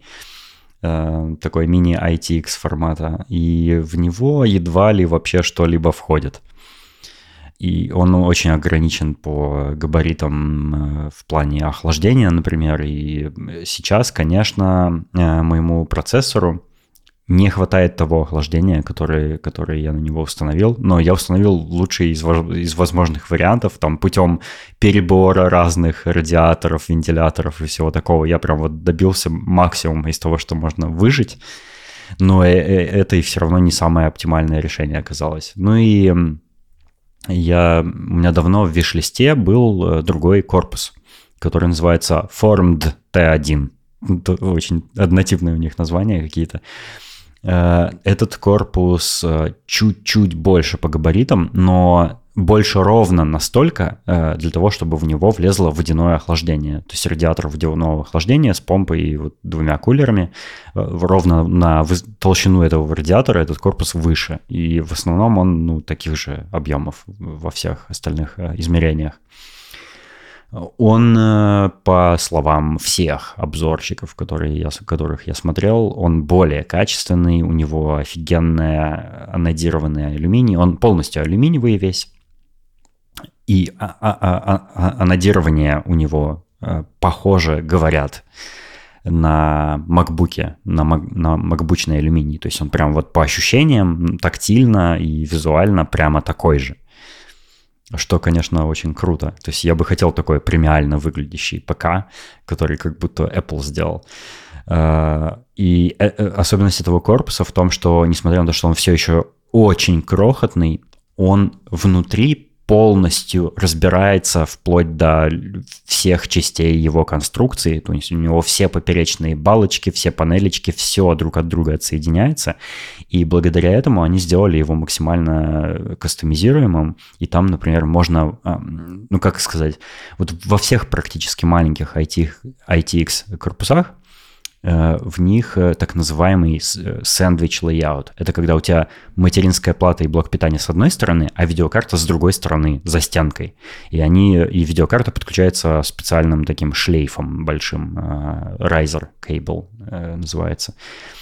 И то есть они, а, благодаря тому, что ты как бутерброд складываешь компоненты этого корпуса, он становится очень маленьким по габаритам. То есть видеокарта втыкается не в материнскую плату, а, а плашмя кладется Э, с другой стороны, эм, э, как бы за спиной материнки. Э, так вот, у этого корпуса Formed T1 у него ось внутренняя, на которую крепится материнка, она может сдвигаться внутри корпуса ну, на разное расстояние для того, чтобы ты сам определил, сколько места тебе нужно выделить под видеокарту. Потому что видеокарты бывают разной толщины. Бывают ну, там самые-самые древние какие-то самых там э, предыдущих поколений однослотовые, таких уже даже и не встретишь. Э, в основном там э, вот моя видеокарта двухслотовая, она занимает два по толщине два юнита, типа в корпусе, в стандартном i80X корпусе. Все современные видеокарты, начиная там с трехтысячной серии NVIDIA, они в основном трехслотовые уже. И твоя, по-моему, видеокарта то ли 3, то ли 3,25 э, слота по толщине. То есть они, они огромные, они сами по себе выглядят уже как компьютеры. И как раз вот внутри этого корпуса ты можешь э, сдвинуть э, спинку э, для того, чтобы выделить, например, 2 или 3 или 3,25 слота под видюху. Ну, Разумеется, тогда с другой стороны, под охлаждение процессора у тебя уменьшается пространство, если ты с одной увеличиваешь под видюху. Вот, и это, но это позволяет тебе самому распоряжаться объемом своего корпуса, сколько под какие компоненты выделить пространство. И э, я планирую обновиться на RTX 4080 тоже. Э, скорее всего, я обновлюсь на Founders Edition, э, официальную версию от самой NVIDIA. И она э, трехслотовая. И если я вот сдвину внутри корпуса Formed T1 стенку так, чтобы такая видеокарта туда влезла, получится, что у меня крайне мало места останется для охлаждения процессора. А он такой прям, он очень горячий. Места будет даже меньше, чем в моем нынешнем более маленьком корпусе. Как ни странно. Но так как э, этот корпус позволяет сверху еще над всей этой конструкцией установить водяное охлаждение, ну, собственно, проблема решена. А, помпы водяного охлаждения, они бывают самые разные, бывают высокие, бывают низкие. Я взял, э, я купил э, уже водяное охлаждение, э, all-in-one такой комплект, который собран уже изначально с завода, и не надо самому там жидкость закачивать и все такое. От фирмы Fractal Design шведской ну, конечно, все в Китае сделано, разумеется. Называется Lumen S24. Это э, э, радиатор э, с двумя вентиляторами 120 миллиметров. То есть э, это стандарт 240 называется, то есть два раза по 120. Вот так именуются эти габариты водянок. Он э, довольно компактный, этот комплект, и у него помпа водяного охлаждения типа 48 миллиметров высотой, меньше 5 сантиметров. То есть там она прям точно влезет. И я заказал, собственно, этот корпус, который у меня давным-давно висел в вишлисте, и он дорогой. Поэтому я не решался на него перейти, потому что у меня и так уже дорогой корпус, тоже алюминиевый, ну, чуть менее высокого качества, скажем так, но тоже очень классный, я его прям очень люблю. Я, я просто хотел обновиться на новый вот этот Formed э, по той причине, что ну, в него больше компонентов влезает. И я вот уже начал свой апгрейд с, с, ну, с корпуса и с водяного охлаждения, потому что без этого я видеокарту просто не могу установить в свой компьютер. И э, водянка мне уже пришла, и я довольно долго выбирал, какую именно взять, потому что я, конечно, хотел водяное охлаждение фирмы EK, но загвоздка с EK в том, что у них была предыдущая модель, очень классная, прямо топовая. Это, это лучшая вообще система охлаждения, ну, водяного охлаждения, которая существует э, на ПК-рынке. Но проблема в том, что они перестали ее производить, э, и они сделали новую модель, и у них помпы водяного охлаждения выше стали и более уродливые, на мой вкус. Поэтому мне они не нравятся, и несмотря на то, что как бы по перформансу они все еще прям лучше всех, ну как э, какие-нибудь там кулеры ногтя э, лучше остальных, э, там тише и больше поток воздуха создают, так и Икей типа считаются лидерами в водяном охлаждении. Но вот мне не нравится, что они сделали, и, и, и проблемы с габаритами, конечно, у новой модели для меня были бы. Я взял вот фрактал дизайн, она... Э, почему я сомневался в, в, этом, в этой водянке? Вроде как люди хвалят, вроде как э, все с ней классно, у нее очень классный дизайн, минималистичный максимально, вот насколько это возможно, он прям вот никаких там нет э, молдингов, никаких нет э, лишних элементов дизайна, э, вот этого геймерского, знаешь, которые любят там какой-нибудь Asus постоянно вставляет всякие вставочки, рисуночки, какие-то логотипчики, надписи, э, лампочки, пимпочки и все такое. Ничего этого нет, Э, очень минималистично выглядит, прям попадает в мой, мои вкусовые предпочтения. Но эта водянка очень дешевая, прямо подозрительно дешевая. И все такие в обзорах говорят, блин, ну что-то типа вроде нормально работает, но как-то слишком дешево почему-то. Вот, ну, посмотрим. Э, это все равно лучшее решение будет, чем то, которое у меня сейчас, э, с радиатором и кулером воздушным обычным. И процессору будет прохладнее в новом корпусе. Эм, вот, и корпус я тоже заказал. Э, я все еще его жду, он там не спеша как-то очень, э, вроде как они их отгружают. Ну и буду держать в курсе, что там у меня в итоге получится.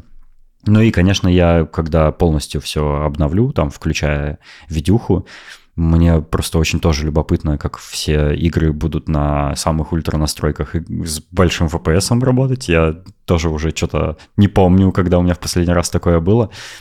Э, наверное, когда вот я свою GTX 1080 купил прям на старте, и ну тогда все еще более-менее работало, а сейчас уже игры скакнули по технологиям вперед, и все уже, конечно, тормозит.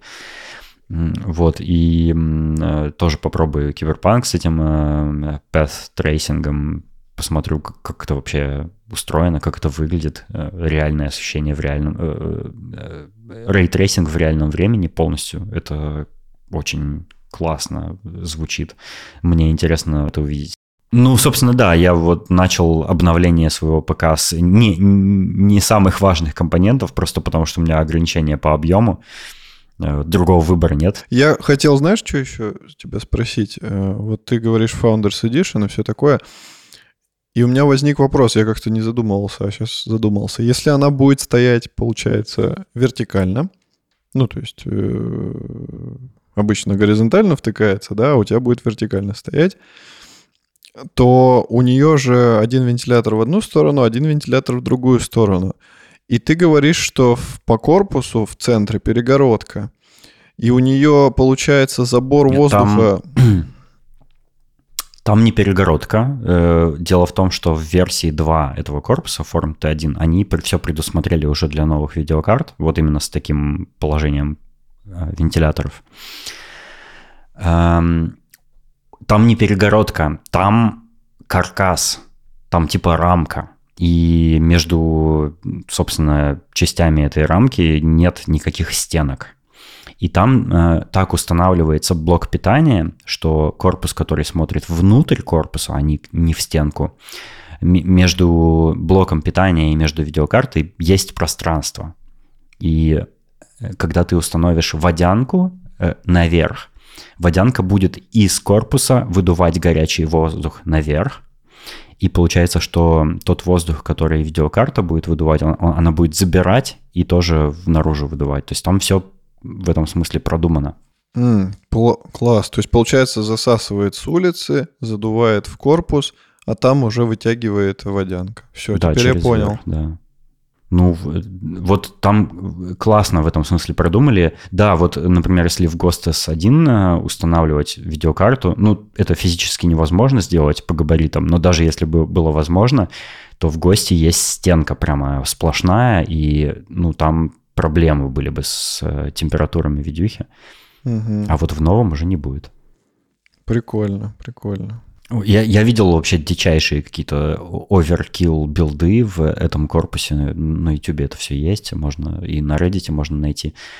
Туда ставят чуть ли не 40-90, и как-то чудом там все это помещается, и это, конечно, вообще жесть.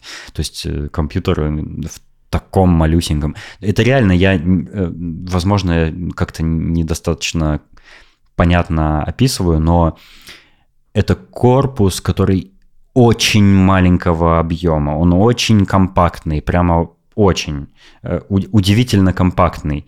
И даже и подумать сложно, что туда такое мощное железо в принципе возможно вставить. Вот, и когда ты видишь вот эти билды навороченные, это прямо восхищение вызывает, как туда вообще все помещается и как люди умудряются там эти, это все собрать. Ну вот я собираюсь э, проделать нечто такое же. Это круто. И я тут в этом месте задумался и понял, что я понял, почему те люди, которые задуряются жестко по именно по геймерским, по геймерским билдам, они часто делают именно вот эти тауры, огромные корпуса, Именно по той причине, потому что они смотрят в будущее. Они знают, что видюхи будут только становиться больше, и поэтому надо сразу купить огромный сарай, чтобы туда любая видюха поместилась. Ну, не только поэтому, эм, потому что еще мини-ITX корпуса, они э, в себя помещают только мини-ITX материнские платы, а в них э, один PCI-Express разъем, всего, всего два слота для оперативной памяти, то есть у них много ограничений разных. И просто большие стандартные материнские платы, они более функциональны в этом смысле. Больше можно железа подключить, и у них больше всяких коннекторов там на них. А, ну и некоторые люди, например, эм, до сих пор используют эм, обычные магнитные жесткие диски для хранения какой типа бэкапов, там видосов всяких, для всякого такого, что не требует скорости чтения высокой записи. То есть где ты просто, просто хранишь информацию, не особо часто ей пользуюсь. В мини-ITX корпусах часто просто нет места для подобных жестких дисков, и у меня NVMe диски, как и у тебя, собственно. У тебя, по-моему, еще SSD есть такие, Да, у меня есть типа, SSD-шка, но в этом... Благо в моем корпусе для этого есть место там да, может, да, под, он у тебя под, две, да. под две SSD-шки под передней панелью там есть э, раз, mm-hmm. размещение. Это прикольно, потому что, ну, типа, у меня была SSD-шка, и я смог ее пристроить. Так более того, в моем корпусе есть место и под э, вот этот жесткий диск, который HDD. Mm-hmm. И он у меня там стоял какое-то время, если ты помнишь. Он... Э, очень сильно мешал всему на свете. Он ставится, получается, он стоял между блоком питания и между вентилятором водянки. Там такое небольшое пространство. Он там стоял, загораживал целиком воздушный поток, этот, да. Воздушный да. поток, да, но тем не менее это все функционировало, и какое-то время он у меня там находился. А, находился он там по какой причине? Потому что у меня... Ты в нем хранил порно тонны, да, я помню. Нет, не поэтому. Он там, знаешь, почему находился? Потому что на тот момент у меня не было NVMe диска.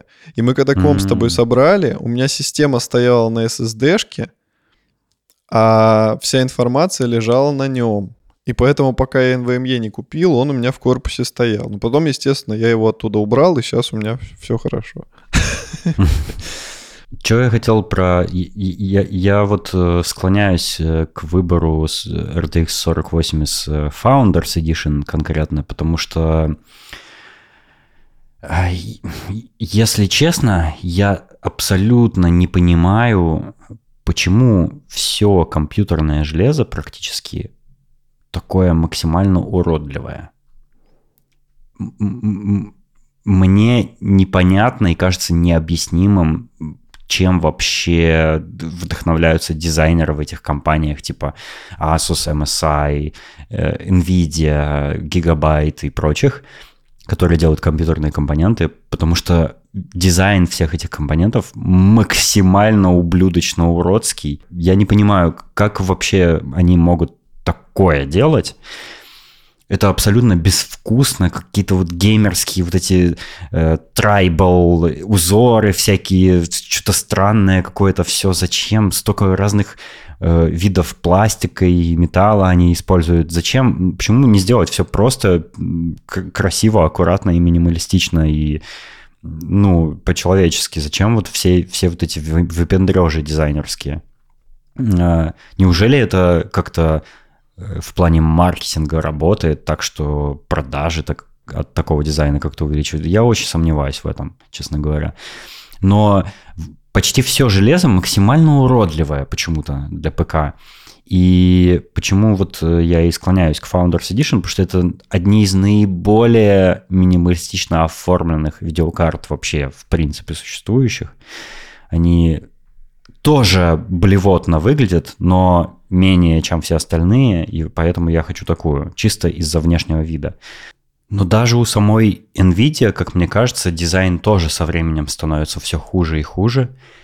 И если, например, сравнить модель RTX 2000 э, э, серии, они выглядят просто офигительно круто.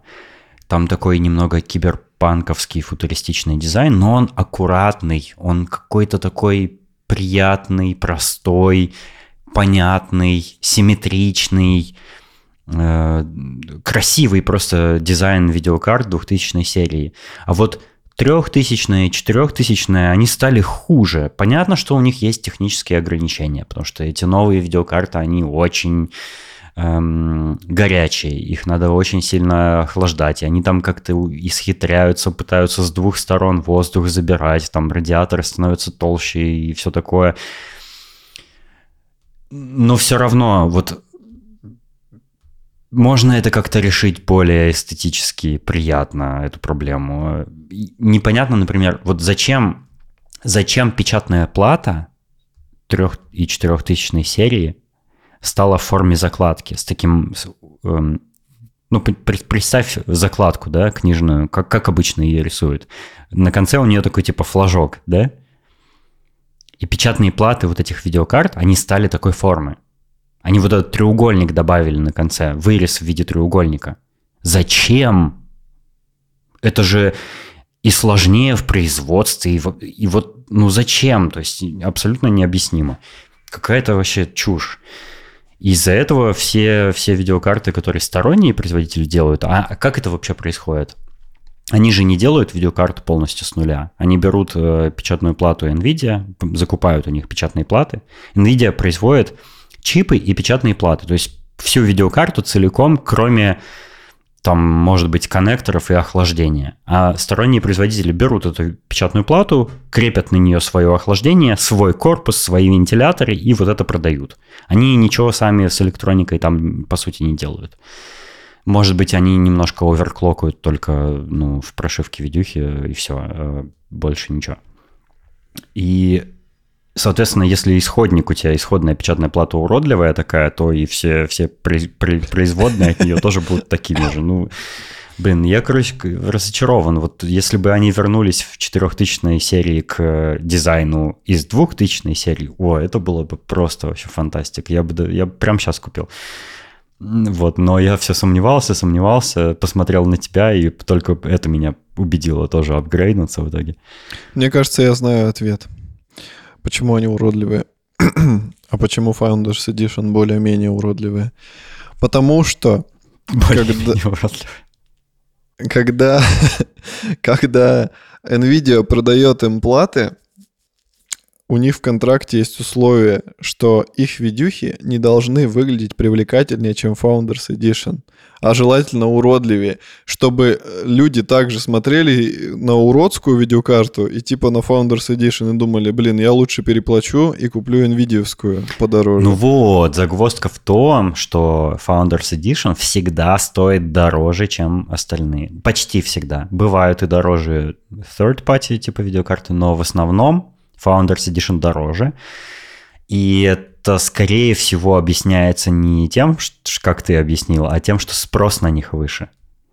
Просто спрос выше, и поэтому рынок предлагает их за более высокую цену. Но еще бонус Founders Edition в том, что они чаще всего минимально возможных габаритов например, какие-нибудь там, э, какой-нибудь э, асусовские, особенно которые там Noctio Edition, они на них ставят кулеры Noctio в коллаборации с Noctio, и они получаются четырехслотовые по толщине, то есть там просто это а, размером с весь компьютер, видеокарта одна только.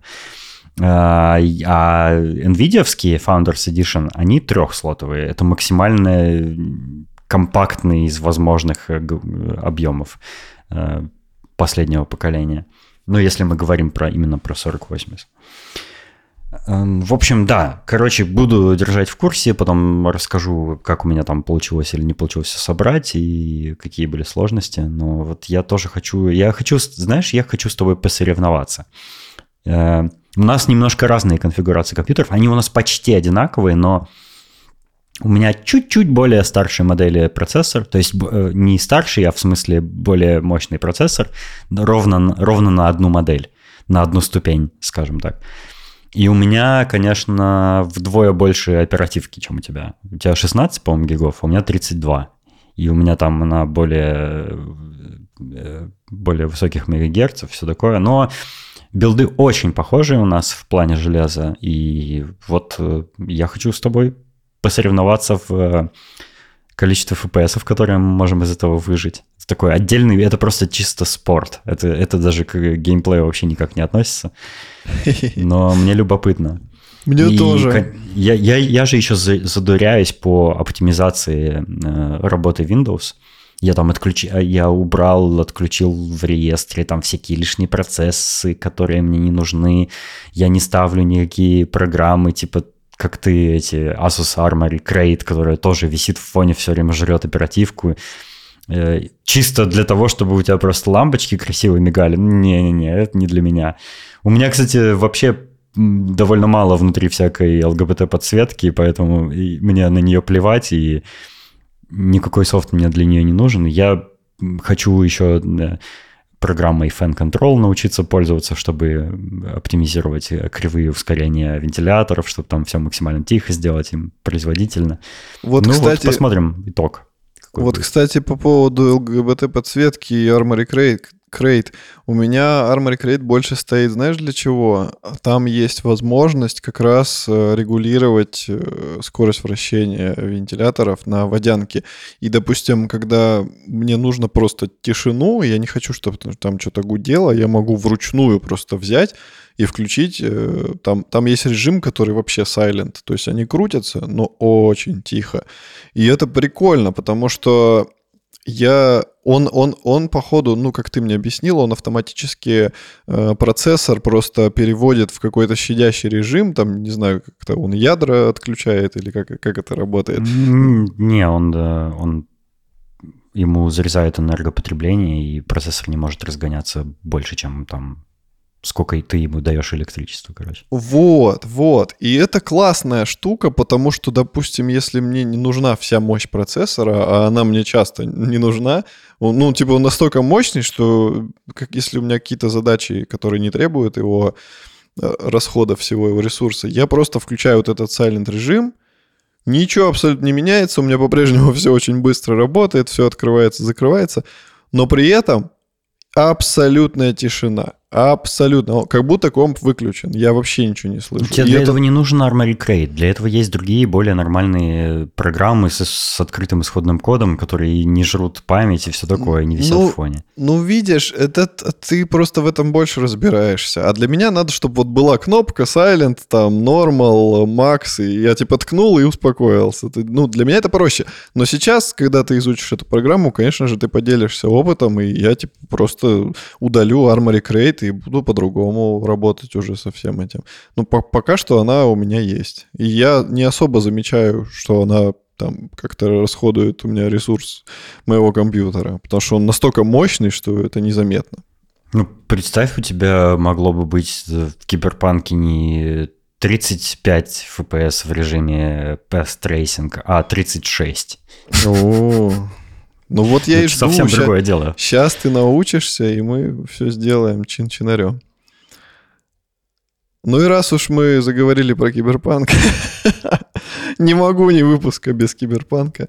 Сейчас, У когда... многих подкастов есть темы, которые, как бы, э, знаешь, сквозные. Знаешь, как в некоторых сериалах есть независимые эпизоды, которые можно ага. индивидуально друг от друга смотреть, он, как, не знаю, в Симпсонах каких-нибудь. А есть истории, которые тянутся на протяжении всего сериала, и вот это такие, вот киберпанк, твой ремонт, что-то там еще, это вот такие у нас сюжеты. Да, я немножко расскажу, но просто для меня это было таким открытием. Я сейчас снова играю в Киберпанк, потому что, во-первых, э, они выпустили да, вот Понятно, вот... почему. Видеокарту ну, да. ты себе купил жирную. Да, жирная видеокарта. Я наконец-то наслаждаюсь полностью игрой с большим количеством FPS и кайфую. И из-за этого я, ну, я типа второй раз сейчас ее прохожу. И в этот раз я решил проходить ее досконально. То есть э, первый раз я играл в захлеб, большая часть э, была сюжетка, мне было интересно развитие событий. Да, были сторонние миссии, но так, типа, иногда. А сейчас я решил сделать больше как ты и начать, типа, с всяких сайт-квестов, с каких-то рандомных Платину выбить решил. Ну, типа того. И как, я консольщики говорят. Да, я сейчас решил вот э, заморочиться. Плюс это полезно, ведь еще из-за того, что у тебя растет э, уровень, там ты прокачиваешь свои навыки, это тоже классно, потому что некоторые миссии в сюжетке сложные, и, и допустим, там тяжело их проходить. А я сейчас прокачаюсь, и будет проще. Тем более сюжетку я уже проходил, как бы я все равно постараюсь пройти с другой концовкой, но не повредит прокачка персонажа.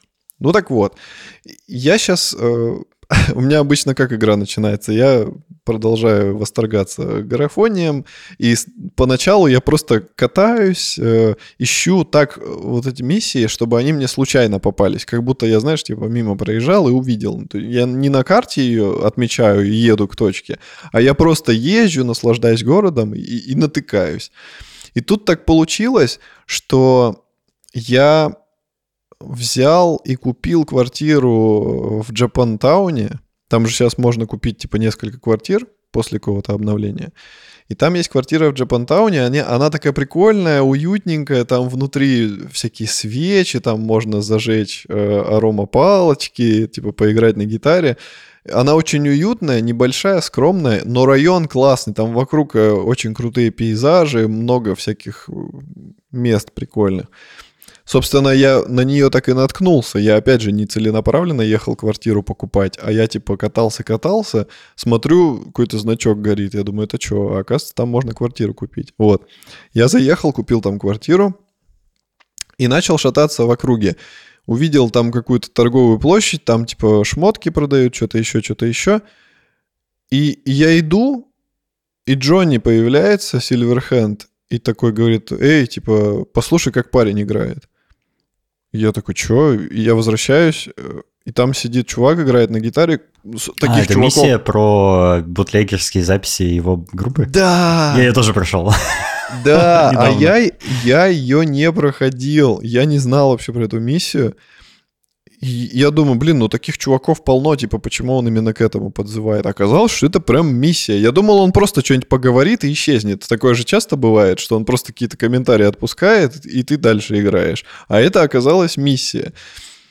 И она такая уютная, она такая... Ну, типа, ты там особо ничего не делаешь, То есть там нету никаких э, перестрелок, нету никаких там навыков тебе не надо использовать. Там в основном просто походить, посмотреть, поболтать. Это чисто такая миссия для лора игры больше. Да, да, да. Ну и, и мне как музыканту, и как, э, ну то, что мне нравится персонаж Сильверхенда, я прям с удовольствием я пр- прошел, я там поговорил, посмотрел, какие там варианты диалога есть. И он, Джонни там прикольно про музыку рассказывает, типа вот какой у него был, э, типа какая у него была цель, что он хотел не стадионы собирать, а он хотел именно бунтовать против э, корпоратов, вот это все.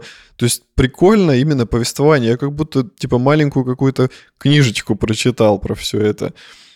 И потом вот этот чувак о ну и, конечно же, без, без вознаграждения не обошлось. Я думал, чисто, знаешь, мне дадут вот эти записи и все, и с ними ничего нельзя будет делать, но как бы ачивка. Но нет, чувак говорит, типа, вот у меня есть для тебя кое-что, и у него можно купить уникальные, типа, какие-то футболки со старых туров самурая, штаны, куртку, э, очки, кепку, вот эти пластинки бутлегерские – я такой, вау, я, конечно же, все это купил, на себя надел. И у них, кстати, довольно неплохие характеристики, много ячеек по, под прокачку. И а, это типа какие-то там эпические вещи или какие-то, ну, как, короче, самые там, самые редкие. А когда у самые редкие, у них же больше всего ячеек под э, прокачку, там типа 6 что ли. Вот, я все это купил, повставлял туда всяких прокачек, и, и это реально прям ну, подняло характеристики. То есть там и меткость можно увеличить, и скорость свою, и броню, и все на свете. И потом я еще прокачал э, в снаряжении там э, с помощью компонентов этих эпических.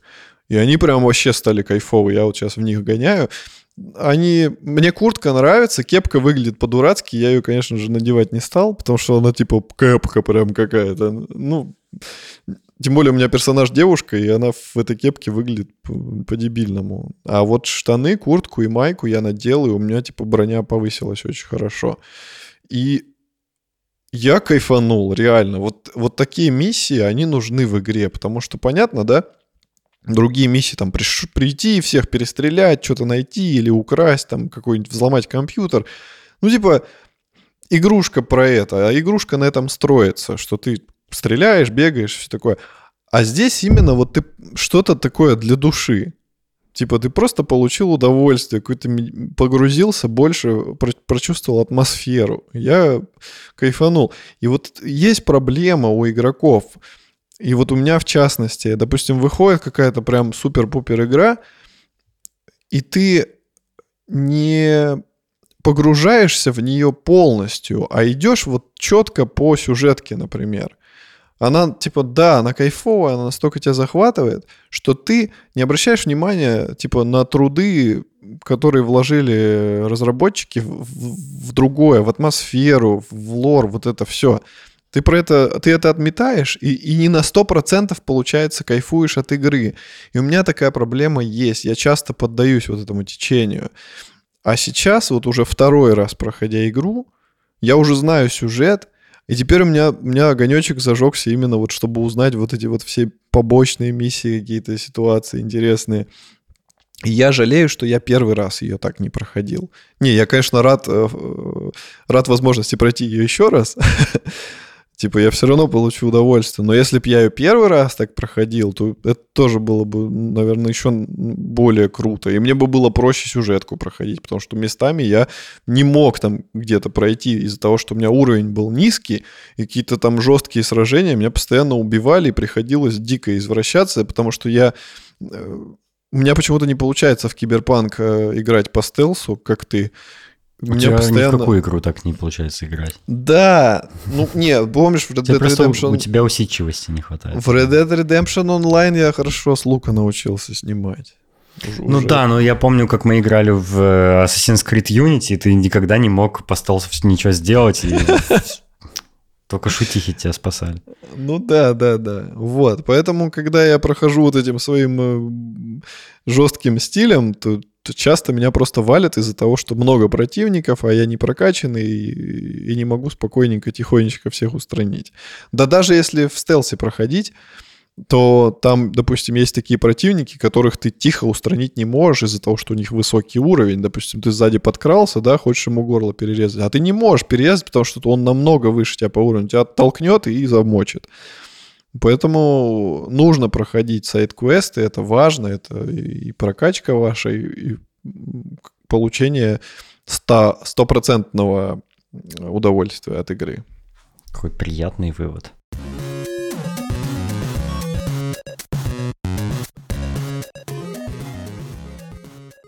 Огромную благодарность мы хотим выразить нашим...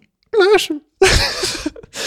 Огромную благодарность мы хотим выразить нашим дорогим слушателям. Это Аида Садыкова, Александр Скурихин, Саша Младинов, Дмитрий Гордеев, Виктор Панькив, Денис Экскиллер, Артур Пайкин, Рустам Ахмеров, Салават Абдулин, Даниил Альшевский и Сережа Рассказов. Спасибо, что поддерживаете нас на Бусти на Патреоне. И давайте, наши слушатели, становитесь тоже дорогими и поддерживайте нас тоже. Это нас будет больше мотивировать, стараться. И мы, в конце концов, делаем pre-show, которое офигенное. Ребята не дадут соврать. Мы там часто какие-то такие интересные вещи говорим, которые довольно интимные и более, более раскованно себе там ведем, больше как вот мы чисто если бы с Дэном один на один были. Присоединяйтесь и еще заходите в наш чат в Телеграме Собак Шоурум подкаст эм, и вступайте в наше маленькое микро-комьюнити. До встречи в следующем выпуске. Всего вам доброго. Пока.